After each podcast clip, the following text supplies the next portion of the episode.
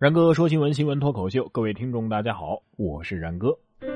二十三号上午，福布斯发布了最新的全球富豪榜。西班牙时装品牌 Zara 的创始人奥特加，因为公司股票大涨而水涨船高，身价也晋升超越比尔盖茨和墨西哥电信大亨卡洛斯，成为全球最富有的人。不过，仅仅在当天下午，微软的股票也大涨了，比尔盖茨又重新回到了世界首富的宝座。哎呀！得知好多富豪的排名都发生了变化，吓得然哥赶紧看了一下自己的排名，还好没受影响。前六十一名依然找不到自己的名字。世界首富变换太快，不过以前只知道世界首富是谁，现在我们还知道世界第二富是谁了，这样会不会显得很渊博？有网友说呀，卖衣服也能出首富，我考虑要改行了。哎，改行遛狗也是不错的选择。有企业月薪三千招遛狗员，还要求得是本科学历呢。大学本科学历，有爱心、责任心，做事认真，月薪三千元，不必坐班。这是一家企业招聘所开出的条件。招聘的竟然是专职遛狗员。负责人表示啊，招聘是属实，但是到目前为止还没有人应聘。对此，有人认为啊，让本科生去遛狗，这是不尊重人才；也有人认为呢，这是一种考验。其实遛狗啊是一门学问，怎么遛才是遛啊？这和遛鸟是不一样的。首先你得观察狗的精神状态，走路的时候是否摇着尾巴，屁股会不会晃来晃去。不好意思，我实在是编不下去了。怎么能用遛狗这种工作来侮辱我们这种名校毕业的本科生呢？工资麻烦再高点谢谢。人家老板还得说了，不是我不想雇家政阿姨呀，但是现在三千块钱的工资。也就只能雇大学生了吧？大学生混迹职场也不容易啊，各种规定一旦违反，哼，那罚款啊，可能都会把工资给罚没了。上海万科禁止内部称呼“总”，违者罚款一百块。近日，上海万科内部文件流出，提到了为了推动合伙人以开放包容的心态，更亲密无间的协作共创、共担共享，公司决定执行无总称谓要求。就是在日常的工作当中啊，工作场合、会议场合，或者是邮件呐、微信沟通啊等等的过程当中啊，均按此执行，不能叫什么总什么总，违者每次罚款一百块。我觉得这事儿绝对是一位姓傅的大老总出的主意。哎，职场凶险啊，对吧，这位男子刚一上班就遇到了这样的事儿，和同事掰手腕，手臂骨折。二十四岁的小张是大连某高校的应届毕业生。上个星期啊，小张上班第一天就遇到了和自己一样热爱健身的新同事小李。这俩小伙子一时兴起要掰手腕，比谁力气大。游戏在众人的起哄下开始了，双方僵持不下。一两分钟之后呢，咔嚓一声，小张的手臂骨折了。哎呀妈呀，您这是宁折不弯呐！老板，这算工伤吗？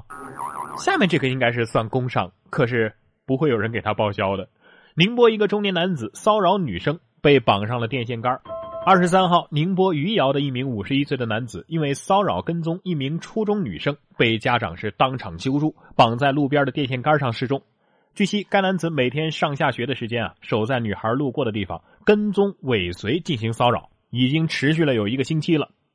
被抓后，男子是这么说的：“我只想认女孩做女儿。”嘿嘿，女孩还表示只想把你揍成孙子呢，怎么能把人绑在电线杆上呢？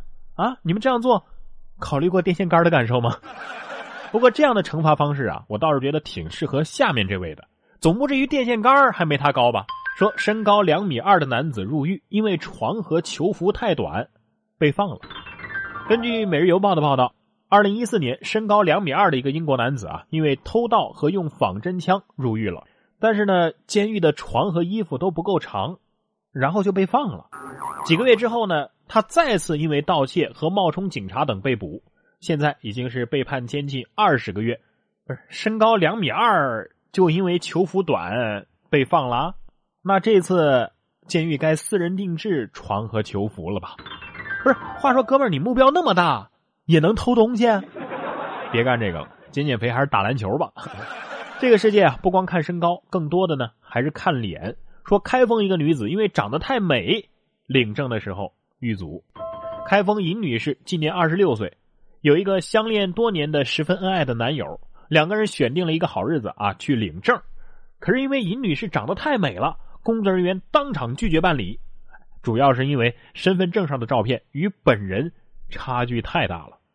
尽管四年前办理了新的身份证，但是系统上啊却还是十年前的照片。不是长得就算跟以前不一样，就不能领证了吗？有网友说：“，这样的事我有同感。不过呢，我是老是被质疑性别。啊，不过我更好奇的是，她是怎么变这么漂亮的？究竟有多漂亮啊？”是不是花了三万多块钱做了个发型，所以显得漂亮了？后来我承认这个过渡有点生硬啊。青岛大虾败了，长沙的天价理发店做头发十五分钟就花费了三万八呀。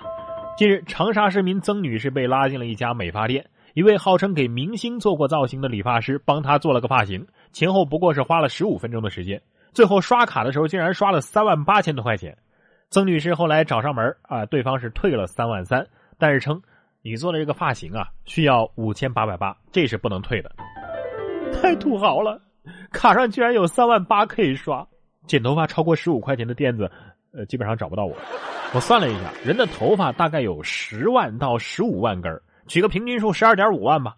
如果就算是啊，不算三万八，就算五千八百八十块钱一次，就是五千八百八十八除以十二万五。等于零点零四七零四元，哎呀，一根还不到五分钱，真是业界良心呐！像我说，要遇到这种讹人的事儿啊，你就直接假装心脏病犯了，躺在他店里装死，直到打幺二零带走。